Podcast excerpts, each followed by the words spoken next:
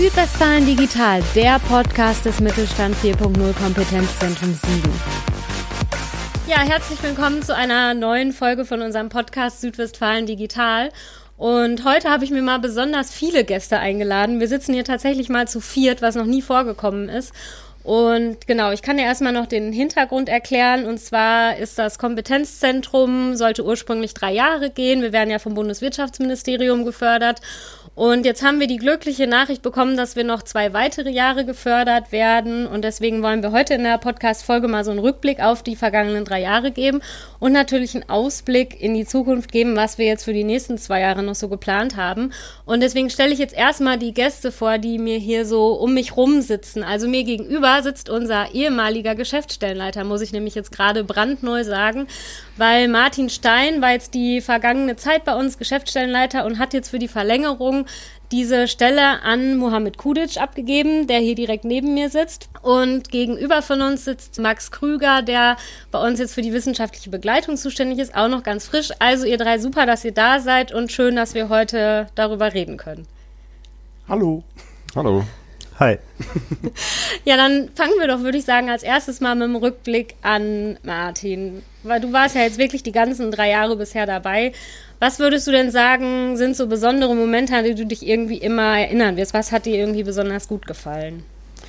Ähm, also zum einen, also die drei Jahre, da ist natürlich super, super viel passiert. Also man hat ja, wir haben ja sehr, sehr viele unterschiedliche Unternehmen besucht und eigentlich das, ja, ich glaube für mich einschneidendste oder prägendste war im Endeffekt die Umstellung einfach, weil die in, in, dem, in der ersten Zeit kam. Also das erste Jahr war halt sehr, ja, aufregend, einfach weil wir sind eigentlich gar nicht davon ausgegangen, dass es so einschlägt in der Region. Also wir hatten wirklich am Anfang, wir hatten natürlich irgendwie Hoffnung und hatten Arbeitspläne und haben uns irgendwie viele Sachen vorgenommen, hatten, sind aber eigentlich davon ausgegangen, dass wir sehr, sehr, sehr aktiv in der Region die Werbetrommel rühren müssen, damit überhaupt eine Kooperation entsteht mit den Unternehmen aus der Region. Und dann wurden wir eigentlich doch ziemlich überrascht von dem Ansturm oder sag ich mal von der positiven Resonanz einfach, die alle Maßnahmen mit sich gezogen haben. Also seien es jetzt die Projekte, die sehr, sehr stark nachgefragt wurden, aber auch einzelne Schulungen oder Lehrgänge und Veranstaltungen.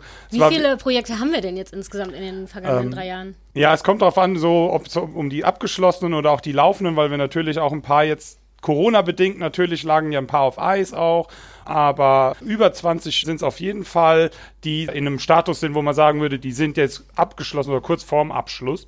Und das ist natürlich schon ziemlich, ziemlich viel Arbeit gewesen, gleichzeitig aber auch eben immer so ein schöner Einblick in die Unternehmen gewesen und dann halt auch sozusagen zu lernen, dass irgendwie kein Unternehmen ist wie das andere und vor allem, dass kein Unternehmen in allen Sachen gut ist, oh, sondern dass man halt immer sehen konnte, es gibt, jedes Unternehmen hat seine Stärke, jedes Unternehmen hat aber auch seine kleineren Schwächen vielleicht. Und da einfach kennenzulernen, dass man, dass alle nur mit Wasser kochen und dass sozusagen allen vor derselben Herausforderung standen. Das war eigentlich so rückblickend doch auch für mich persönlich sehr spannend, weil man ja auch ein, seine eigenen Kenntnisse und seine eigenen Möglichkeiten natürlich einschätzen lernen muss. Wo kann man Leuten helfen, wo vielleicht auch nicht? Wo sind Unternehmen auch weiter als das, was wir vielleicht erzählen? All diese Sachen waren gerade im ersten Jahr und dann halt über die Jahre abklingt natürlich irgendwie sehr, sehr interessant für mich. Ja, und wie umfangreich ist denn sowas, wenn wir irgendwie ein Umsetzungsprojekt machen? Also ist das jetzt irgendwie, man sieht sich dann vielleicht alle drei Monate mal. Wie umfangreich ist das, wenn du ein Umsetzungsprojekt machst? Wenn ich jetzt von meinen spreche, die sind typischerweise, ich habe die immer versucht, sehr komplex kompakt zu halten. Das geht auch nicht immer, weil es natürlich irgendwie ein bisschen davon abhängt, wie viel Zeit und Ressourcen das Unternehmen dann letztendlich dann auch mit einbringen kann. Aber wir haben die natürlich immer versucht, recht eng und schnell durchzuführen, dass wir irgendwie nach drei Monaten oder so zumindest das grobe Ergebnis erreicht haben, was sozusagen, was wir uns vorher ausgedacht haben oder wo wir äh, gemeinsam zu gekommen sind, was das Ziel sein soll. Aber es gibt natürlich auch eben die Projekte, wo die gerade, sage ich jetzt mal, vielleicht im Rahmen der Digitalisierung geht es ja nicht nur um Technologien, sondern halt auch um manchmal um organisatorische Gestaltung und das geht ein, miteinander einher. Und dann ist es natürlich ein recht großes Rad, was man da auf einmal dreht. Und gerade die Projekte waren natürlich besonders spannend und die konnten auch schon mal länger dauern. Aber da blieb man auch immer im engen Austausch. Also natürlich sind wir da nicht irgendwie täglich zu dem Unternehmen getingelt, aber man hatte doch äh, über intensive Phasen eigentlich jeden Tag Kontakt miteinander und doch auch, sage ich jetzt mal, mal mindestens wahrscheinlich einen Besuch die Woche oder sowas, wo man bei den Unternehmen war und da im Endeffekt äh, mit denen drüber gesprochen hat, wie es jetzt weitergehen soll, was schlaue nächste Schritte waren. Also es ist schon eine sehr intensive Betreuung dann beiderseits gewesen bei den Projekten und dadurch sind halt auch oft interessante neue Themen entstanden, die man so vorher gar nicht so richtig auf dem Schirm hatte und dann auch Bedarfe entstanden und die wir gar nicht eingeplant hatten. Ne? Was war das zum Beispiel? Kannst du da irgendwie ein Beispiel nennen? Ja, also ich sage jetzt mal das, was für mich persönlich am überraschendsten war, gut, ist zwar dann jetzt technisch, aber es war halt einfach die Nachfrage zum Beispiel bei diesen Themen Retrofitting am Anfang und vernetzte Produktion. Also Retrofit muss ich vielleicht mal zwischendurch einwerfen, für die, die es noch nicht wissen, ist, wenn man alte Maschinen mit neuen modernen Haben wir ein tolles Technik Erklärvideo dafür gemacht. Genau. Also auf YouTube-Kanal gucken dann. Nein, aber also das war halt einfach sowas, wo wir völlig überrascht waren, weil wir sozusagen natürlich auch im Arbeitsplan und überall, wo wir drüber nachgedacht haben, haben wir gesagt, ja, davon machen wir auch ein paar oder gehen davon auch ein paar Projekte an. Und dann merkt man auf einmal irgendwie, aber eigentlich will jedes dritte Unternehmen was da mitmachen oder was in die Kerbe also Es gibt schlägt. einfach noch viele alte Maschinen, höre genau. so ja, also äh, und völlig zu Recht, ne? Also sozusagen damit verdient man sein Geld mit diesen alten Maschinen und die sind in vielen Fällen auch stellenweise noch sinnvoller als die neuen Maschinen. Ja, vor allen Dingen habe ich irgendwie gehört von einem Unternehmen zum Beispiel, dass es einfach gut ist. Also die Maschine ist vielleicht 20 Jahre alt, aber da weiß man irgendwann, wie die funktioniert, wie man die einstellen muss. Und dann ist es sozusagen, wenn, wenn man weiß, wie die funktioniert, besser die noch weiter zu nutzen, als sich eine neue anzuschaffen, wo man dann vielleicht wieder gucken muss, wie das funktioniert. Ja, genau. Also es kommt halt wirklich immer darauf an, sozusagen, was will man machen. Also es kann einfach von der Konstruktion her sein, dass alte Maschinen sinnvoller sind. Es gibt auch neue Maschinen, die dann vielleicht gar nicht in die, also zum Hallenlayout passen und dann gibt es ganz triviale Gründe, warum Maschinen irgendwie nicht ausgetauscht werden. Ja. Und zu guter Letzt ist natürlich auch immer ein Grund, eine Maschine, eine alte, die läuft, warum soll ich die austauschen? Ne? Also wenn die erstmal ihre Zwecke erfüllt, gibt es überhaupt keinen wirtschaftlichen Grund, das zu ändern. Und bevor ich mir dann nur, damit ich, was weiß ich, auf einem Computer schön was blinken sehe, während die läuft, muss ich ja nicht unbedingt die ganze Hardware tauschen. Da kann, dann reicht es halt auch, im Zweifel gegebenenfalls irgendwie den ein oder anderen Sensor oder die ein oder andere Kiste noch dran zu hängen, die nur einen Bruchteil der Kosten verursacht und eben das, wie du es ja auch schon gesagt hast, eben nicht dazu führt, dass ich irgendwie Leute neu einarbeiten muss oder sonst irgendwas tun muss, ne? sondern ich kann sozusagen auf die Expertise meiner Mitarbeiter wieder aufsetzen, die können, machen einfach weiter und ich nehme mir sozusagen die Vorteile, die so eine digitale Anbindung dann hat, einfach mit dann noch. Das ist halt so der große. Und das hat mich damals super überrascht, wie, wie stark der Andrang da war, weil wir da natürlich auch so, ja, ehrlich gesagt auch gar nicht drauf eingestellt waren, äh, weil das natürlich irgendwie auch äh, dann auf einmal für ein paar Kollegen irgendwie bedeutete, so, ihr müsst jetzt ein paar mehr Projekte als eingeplant machen. Und dann gab es natürlich auch irgendwie äh, Themen, die einfach von der von der Natur her schon viel schwerer anzugehen sind. Also ich kann mich erinnern, wir hatten mal so Themen zu Thema oder so Veranstaltungen zum Thema IT-Strategie, die sind halt viel schwerer natürlich einzubringen, weil man dazu ein viel über, also man braucht viel mehr Wissen über das Unternehmen, bevor man so eine Entscheidung treffen kann. Weil es so individuell ist wahrscheinlich. Ja, und weil es halt alles im Unternehmen betrifft. Ne? Ja. Also bei der, ich sag, der technischen Intervention, da kann ich noch hingucken und sag so, ja, die Maschine, das und das kann man machen, die Infrastruktur hat man, das kriegt man gut überblickt, kann dann auch schnell an. Dann weiß ich auch, wer ist davon betroffen im Unternehmen, wenn ich so ein strategisches Thema angehe und da versuche irgendwie die, äh, einen Tipp oder einen Vorschlag zu geben, dann habe ich natürlich ein ganz anderes Problem. Ne? Davon ist sofort die gesamte Belegschaft betroffen. Davon ist auch irgendwie, davon kann der wirtschaftliche Erfolg des Unternehmens der nächsten zehn Jahre abhängen und, und, und, und. Und dann sind das natürlich auch Themen, die für die Unternehmen sehr, sehr, sehr schwer nur anzugehen sind oder wo es sehr viel Zusammenarbeit braucht, Vorlaufzeit, bis wir da richtig äh, zur Sache gehen. Was mich jetzt auch noch interessiert, wenn ihr tatsächlich dann ein Umsetzungsprojekt mit dem Unternehmen startet und dann geht ihr irgendwie dahin, ja, wie macht ihr das genau? Also ist dann sozusagen, ja, hier haben wir jetzt die tolle Lösung X und jetzt äh, macht das mal so oder setzt das so um oder wie macht ihr das? Das Schöne ist eigentlich, die Projekte entstehen ja nicht aus dem luftleeren Raum, ebenso, dass wir sagen, hier ist eine tolle Lösung und die werfen wir mal irgendwie in die Region und hoffen, dass irgendein Unternehmen sagt, toll will ich haben, sondern die sind ja meistens schon irgendwo bei uns in der Veranstaltung gewesen oder wir haben, haben uns mal bei irgendwie was weiß ich, auf einer IHK-Veranstaltung lokal getroffen. Oder bei den Digital Scout höre ich ja, genau. dass da super oft irgendwie genau. Umsetzungsprojekte draus entstehen. Genau, weil da hat man halt auch, die Digital Scouts sind halt auch nochmal so, so ein schönes Format, weil wir da halt über einen langen Zeitraum zusammenarbeiten zu vielen Themenstellungen und dadurch kriegt man natürlich schon auch ohne, dass man, sage ich jetzt mal, direkt die Unternehmen besucht, einen Einblick da rein, wo sind denn vielleicht die Interessenslagen, wo will man vielleicht noch was machen und kommt dann halt schnell hin. Und dann gibt es natürlich auch Workshops, die dann halt konkret darauf abzielen, dass man bestimmte Sachen angeht. Und dann wird es halt sehr schnell sehr konkret auf einmal. Und das Schöne ist dann, dass die Projekte sich natürlich aus den Bedarfen der Unternehmen entwickeln. Und was dann halt auch sichtbar wird, ist, dass eigentlich, also natürlich bleiben Technologien gleich oder sowas. Also wir können oft selbe Technologien wiederverwenden oder selbe Verfahren wiederverwenden oder selbe Ansätze wiederverwenden aber die, das Anwendungsgebiet wird sozusagen durch das Unternehmen verändert. Und die zeigen halt einfach, hier bräuchten sie Unterstützung, hier suchen sie eine Lösung für das und das Thema. Und dann ist es sozusagen durch den Dialog, also durch das Hin und Her. Also die ersten Termine dienen eigentlich nur dafür, sozusagen genau zu umreißen, was wollen wir denn jetzt mal anpacken. Ne? Und dadurch sind es schon immer unternehmensindividuelle Sachen, die aber dann eine hohe Strahlwirkung auch für andere Unternehmen haben. Das sehen wir dann auch, dass wenn das eine Unternehmen dann darüber berichtet, was machen wir denn da, was konnten wir da machen, dass die dann sozusagen kreativ werden und sagen, ach cool, das könnte ich ja vielleicht in einer abgewandelten Form bei mir auch an dem und dem Standort machen oder so. Hm, das ist ja super. Wie viele Unternehmen haben wir jetzt so in den letzten drei Jahren besucht insgesamt? Ja, das ist gar nicht so einfach zu quantifizieren. Also die Besuche sind halt, also wir sind wahrscheinlich gerade stark auf die 700 gehen wir zu von den Besuchen, äh, wobei man dann natürlich sagen muss, dass das viele, viele auch Doppelbesuche waren. Ne? Also es sind nicht 700 Unternehmen, die wir besucht haben, sondern wir haben einfach 700 Besuche gemacht. Ne? Ja. Sondern äh, da sind natürlich, also gerade ich habe ja erzählt von so einem, äh, von den typisch, das typische Umsetzungsprojekt zieht natürlich, was weiß ich, diverse Besuche hinter sich her. Genau. So, das heißt also, da sind es schon einige Unternehmen, die wir besucht haben, aber auch die 700 in den letzten drei Jahren kann man es ja mal, wenn man das mal Milchmädchenrechnung runterbricht, ist das schon einigermaßen viel, wo die, wo die Kollegen und Kolleginnen hier unterwegs waren in den letzten drei Jahren. Ja, was mich noch interessiert, und da könnten wir nämlich vielleicht auch die beiden noch, anderen noch mit ins Gespräch mit einbeziehen.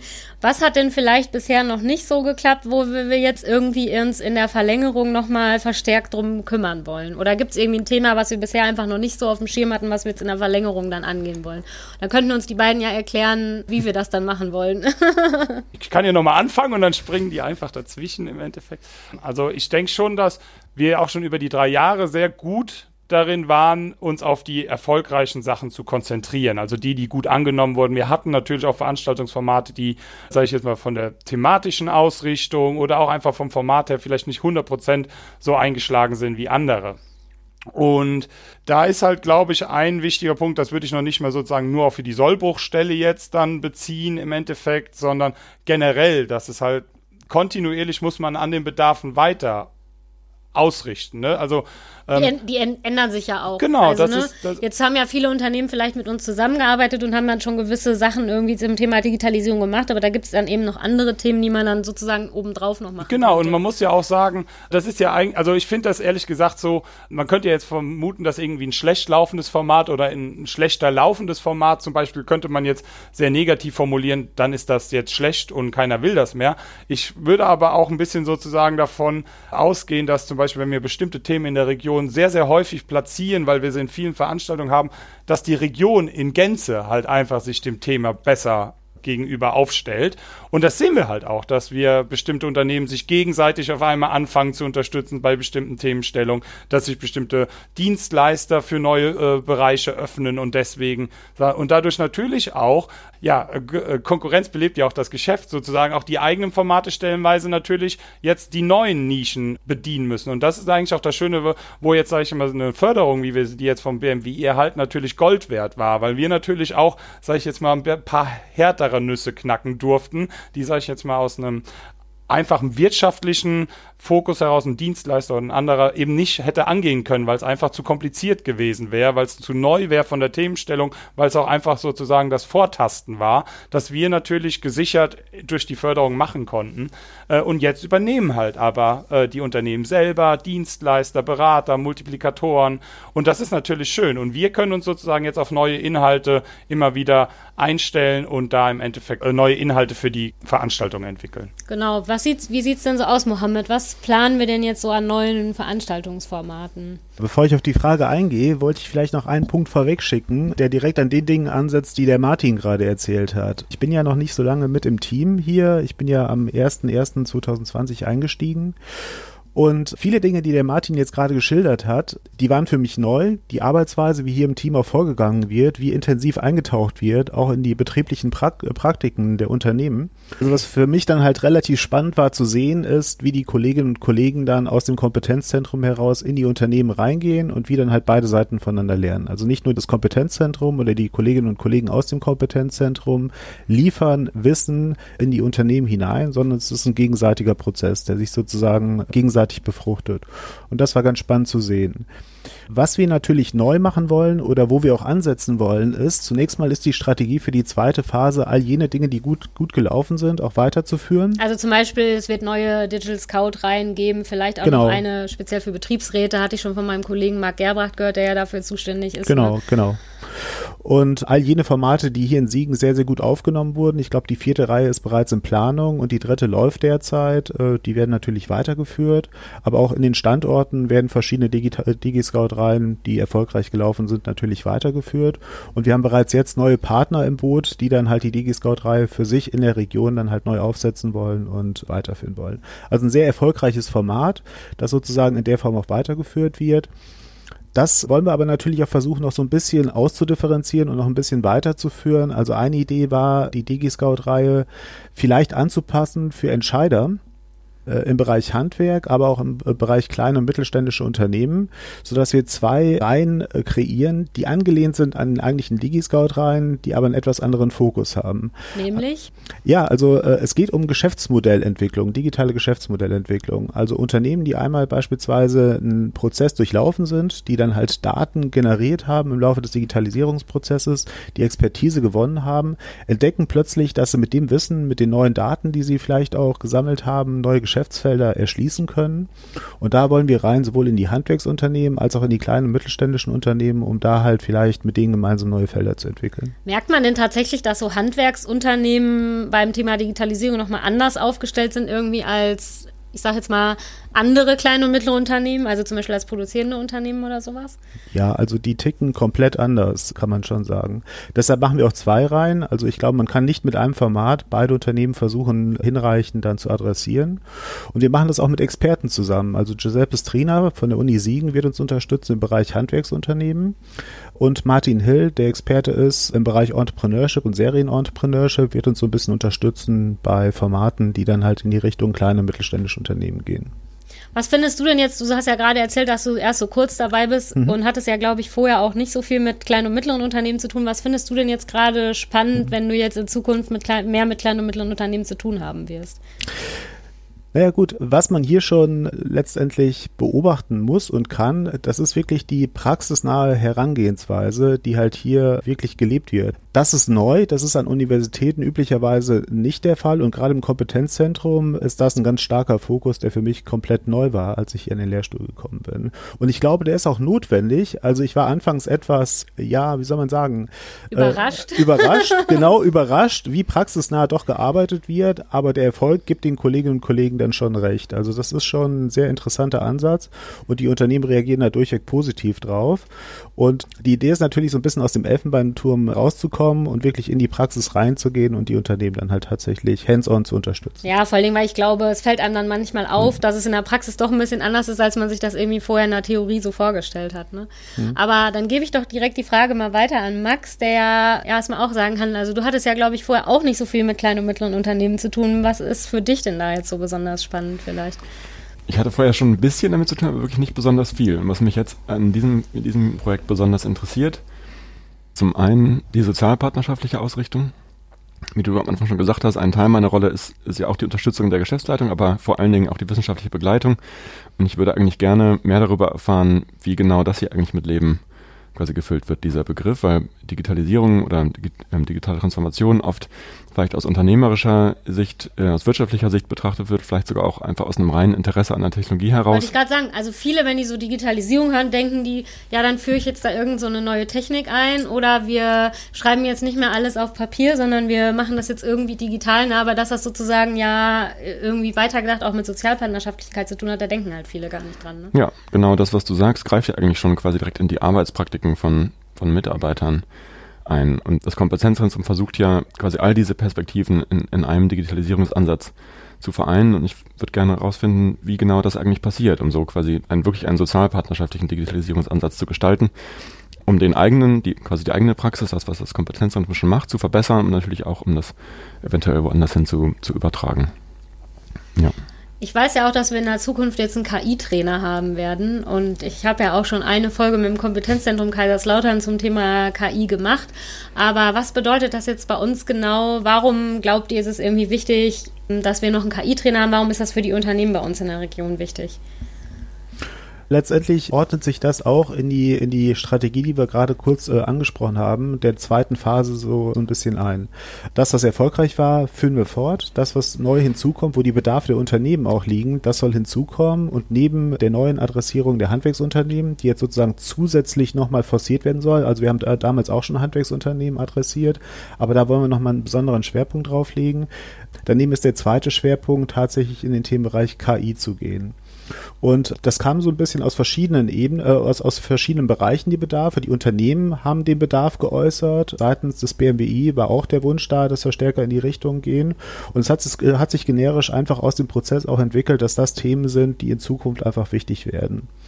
Vielleicht kannst du aus deiner Praxis auch nochmal so ein bisschen erzählen, welche Bedarfe die Unternehmen da äh, in der Vergangenheit geäußert haben, Martin. Genau, also also das Thema KI ist ja im Endeffekt, also es ist im Moment sehr einfach im Kommen nochmal. Also es gab da nochmal einen Schub durch viele technologische Entwicklungen.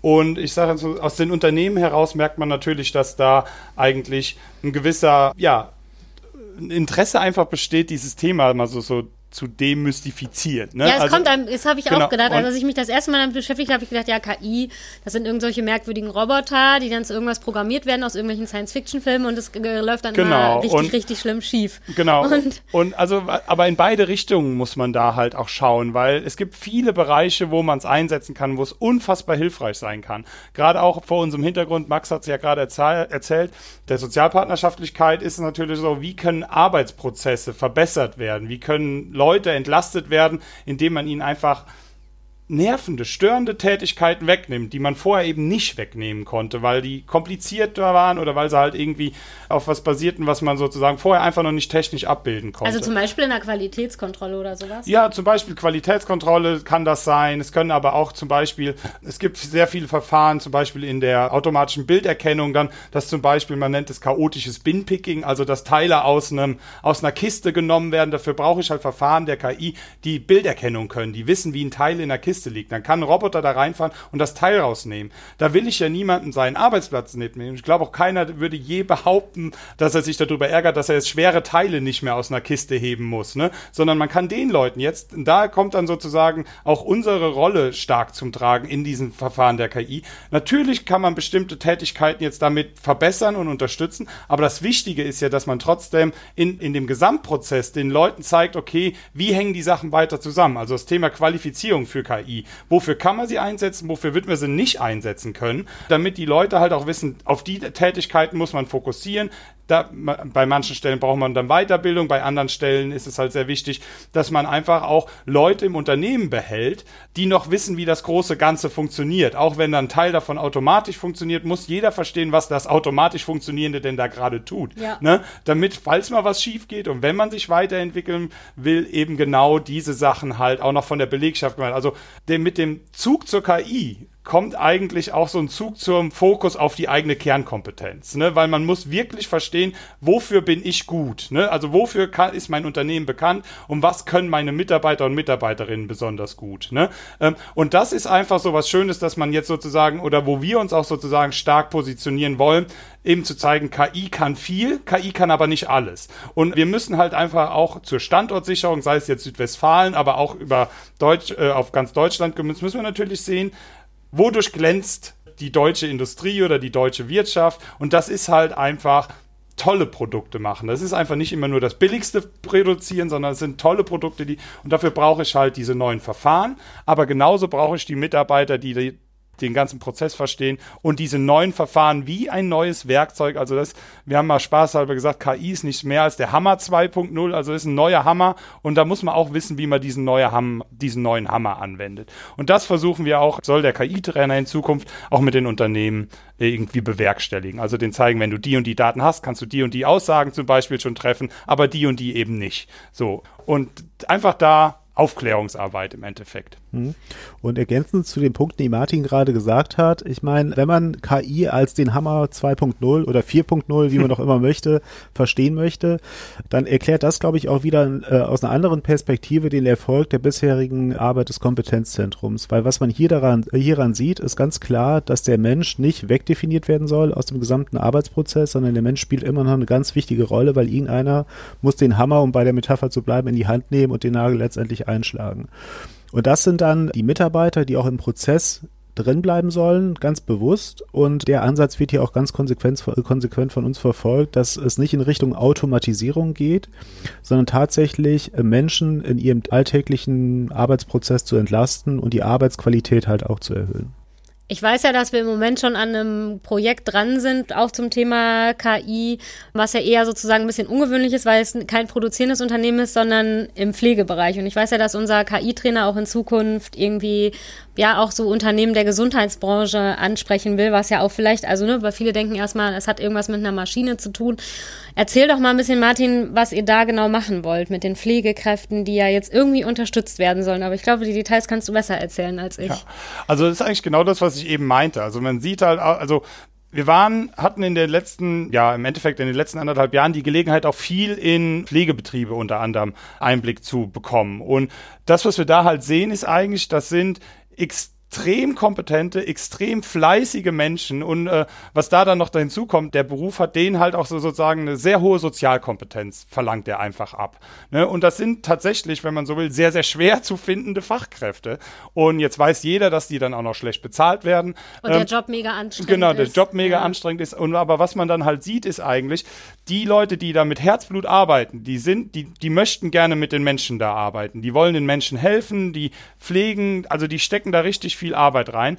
Und die Realität, die wir dann gesehen haben, ist, dass es auch für die Leute eine ganz, ganz schlimme Situation ist, dass sie sozusagen bestimmte Sachen nicht machen können, also nicht helfen können den einzelnen Patienten oder älteren Menschen oder Menschen mit Behinderung, weil sie unfassbare Dokumentationspflichten ja, haben. Da war ich auch super schockiert, als Und ich das mal gesehen habe. Da wird ja tatsächlich dokumentiert, wie viel Glas Wasser jemand genau, am Tag getrunken hat. Da so, muss dreimal am Tag dokumentiert werden, in welcher Stimmung so. der war. Ja. Und das sind dann halt so Sachen, wo man denkt, das kann doch nicht wahr sein. Und auch dann so, man versteht, warum dokumentiert werden soll, weil man natürlich sicherstellen will, dass die Prozesse alle sauber laufen und die Qualität stimmt und so. Aber es hat in der in dieser ganzen Industrie kam es mir so vor, als ähm, hätte sich das zu einem. Es wird gar nicht mehr äh, geguckt, wie gut wird gepflegt, sondern wie gut wird dokumentiert. Ja, ich glaube, so, den und, Eindruck hatte ähm, ich auch. Ja. So und das ist dann halt sowas, wo man natürlich diese gerade einfachen Tätigkeiten des Dokumentierens, die sind halt lösbar. Die muss keiner machen, der also da muss kein Pfleger oder eine Pflegerin die Zeit drauf verschwenden, da irgendwelche Tabellen auszufüllen. Wenn es zum Beispiel um so platte Sachen, das war so ein Beispiel, das wir gesehen haben, störend waren zum Beispiel für äh, Temperaturerfassung von Kühlschränken, weil halt einfach die Hygiene, die Kühlketten eingehalten sein müssen.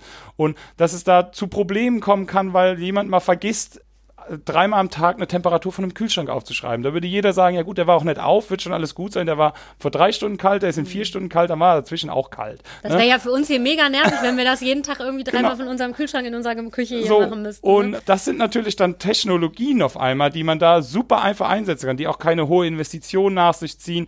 Und da, da würde keiner sagen, oh toll, jetzt darf ich nicht mehr die Liste ausfüllen, sondern jeder sagt, boah, endlich kann ich was anderes machen. Also im besten Fall hätte man einen Sensor im Kühlschrank, der einfach dreimal am Tag von sich genau. aus die Temperatur und, meldet. Ne? Genau, und dann geht's, geht's auch her. Jetzt kann man sowas natürlich miteinander dann auch irgendwann kombinieren. Also dass man zum Beispiel sagt, jetzt habe ich auf einmal vielleicht eine Datenbasis, um Sachen vorherzusagen. Ne?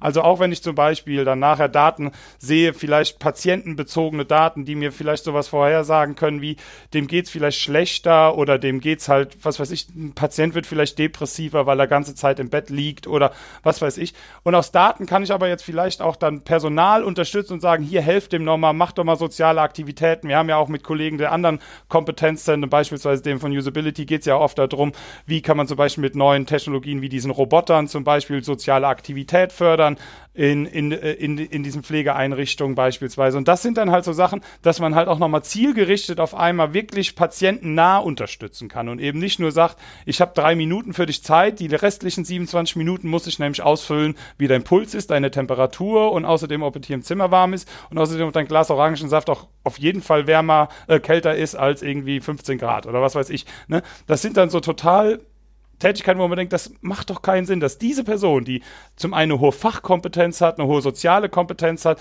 und eine ganz hohe Eigenmotivation hat, diese Sachen zu machen, dass die damit sozusagen abgestraft wird, da Zettel auszufüllen und sozusagen im schlimmsten Fall falsche Tätigkeiten dann im Endeffekt macht, die für den Patienten noch nicht mal von Interesse sind. So, und dass man da kann man mit diesen neuen Verfahren natürlich auch eingreifen und helfen. Und das ist so ein bisschen die Hoffnung und gerade unsere Region ist hier sehr, sehr bemüht. Hier gibt es sehr viele Entwicklungen in in dieser Gesundheits- und Pflegewirtschaft da neue Wege zu gehen. Und da sind wir natürlich dann deswegen jetzt auch ganz erpicht drauf, dass wir uns da einbringen können und da unseren Beitrag leisten können. Und da kannst du schon mal so ein Vorab-Info geben, wie, wie wird die Lösung da wohl aussehen? Also klar, den Sensor im Kühlschrank, der ist jetzt scheinbar gesetzt, aber was wird darüber hinaus vielleicht noch für die Pflegekräfte gemacht? Ja, also es gibt, also es geht zum einen darum, halt jetzt diese gesamte Dokumentation, gerade auch den Teil, der nicht automatisch erfassen kann, dass man den noch mit neuen Technologien unterstützt. Wir nennen es dann immer die Pflegeuhr sozusagen, die wir da eigentlich bauen wollten.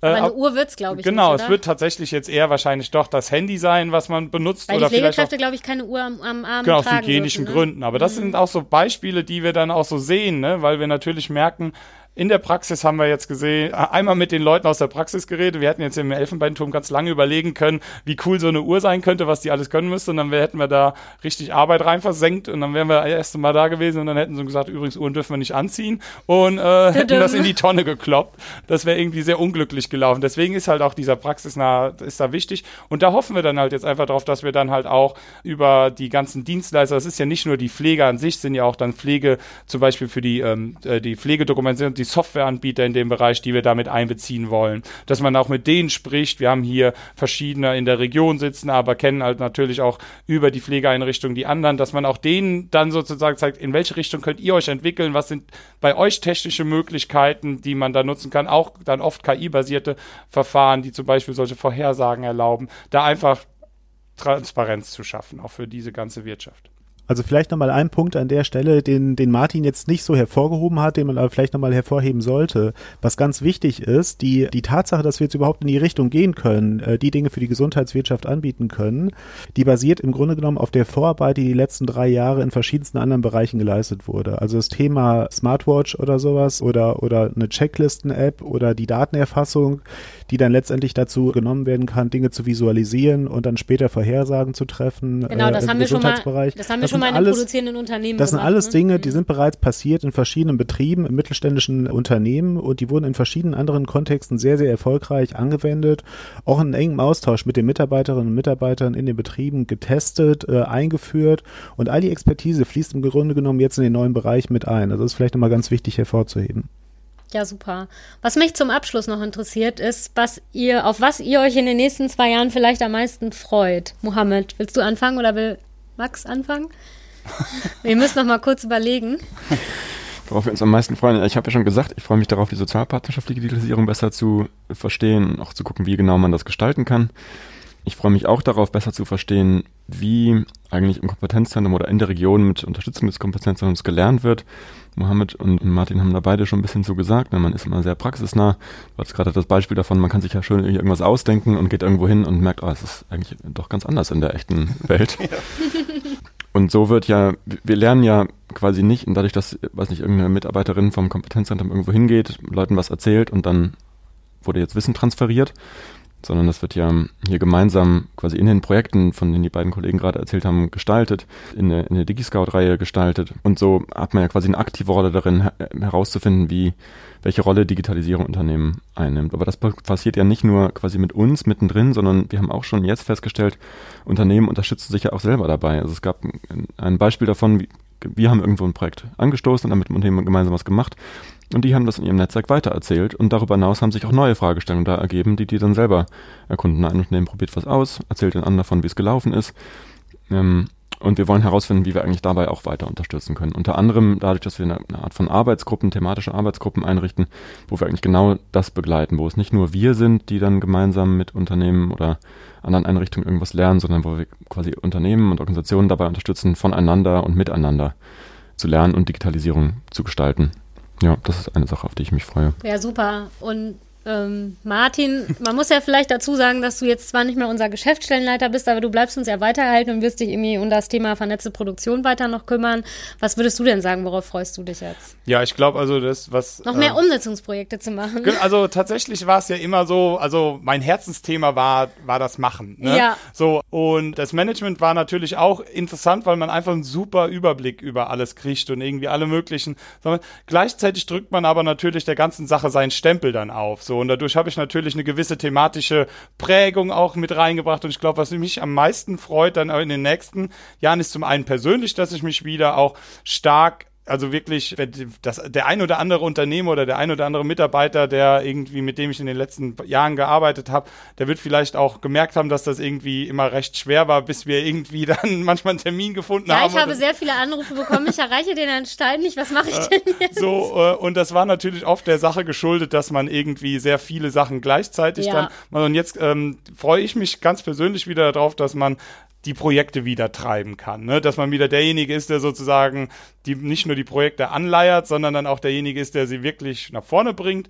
Da, da, da freue ich mich persönlich am meisten drauf und ich glaube halt auch mit dem sozusagen, wie mit allen, sage ich jetzt mal, also Legislaturperioden, sage ich jetzt mal, ist es ja auch immer gut, sozusagen diesen Wechsel reinzubringen. Genau, weil ich glaube, das ist jetzt was, wo die neuen Kollegen dann einfach auch jetzt sagen können, jetzt äh, drücken sie ihren Stempel noch auf ne, und entwickeln sozusagen ihre Agenda da rein. Und dadurch lebt halt das Kompetenz drin. Ich habe ja eben ganz einleitend noch so, und dann ist vielleicht auch die Klammer so drum gesagt. Also es lebt davon, dass wir die nächste Nische oder die nächsten Bedarfe finden, die halt sozusagen noch nicht von den anderen abgedeckt sind. Also genau. Unterstützungspotenziale zu finden. Wir wollen ja nicht fünf Jahre immer das Gleiche machen genau. und dann irgendwann brauchen die Unternehmen das nicht mehr, aber wir haben nichts anderes im Angebot. genau, und das, das wäre ja schlecht. Glaube ich ganz zentral, dass wir dafür halt auch einfach jetzt diesen frischen Wind nochmal bekommen und da freue ich mich halt persönlich drauf, dass man, wenn man da halt neue schöne Formate, neue interessante Projekte mit ganz neuen Themenstellungen kriegt, vielleicht ganz andere Branchen erschließt. Handwerk war schon das Stichwort, die ja ein völlig anderes, äh, für die ein völlig anderes Herangehen notwendig ist.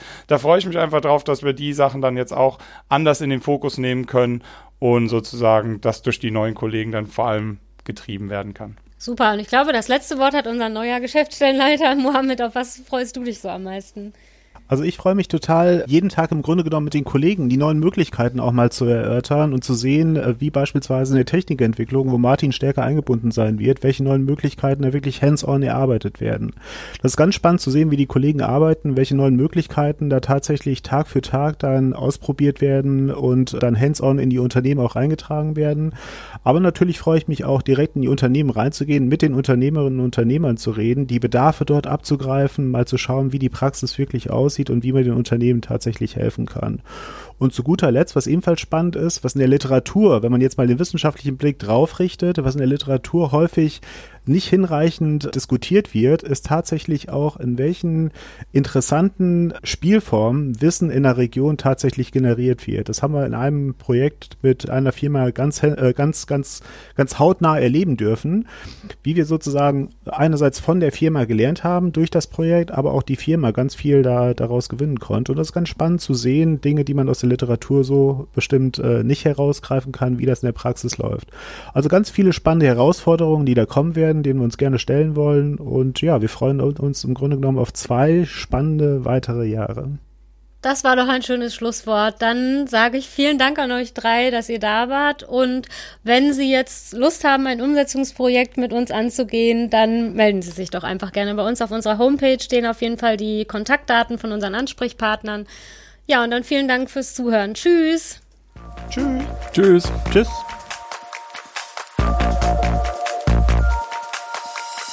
Südwestfalen Digital, der Podcast des Mittelstand 4.0 Kompetenzzentrum Siegen.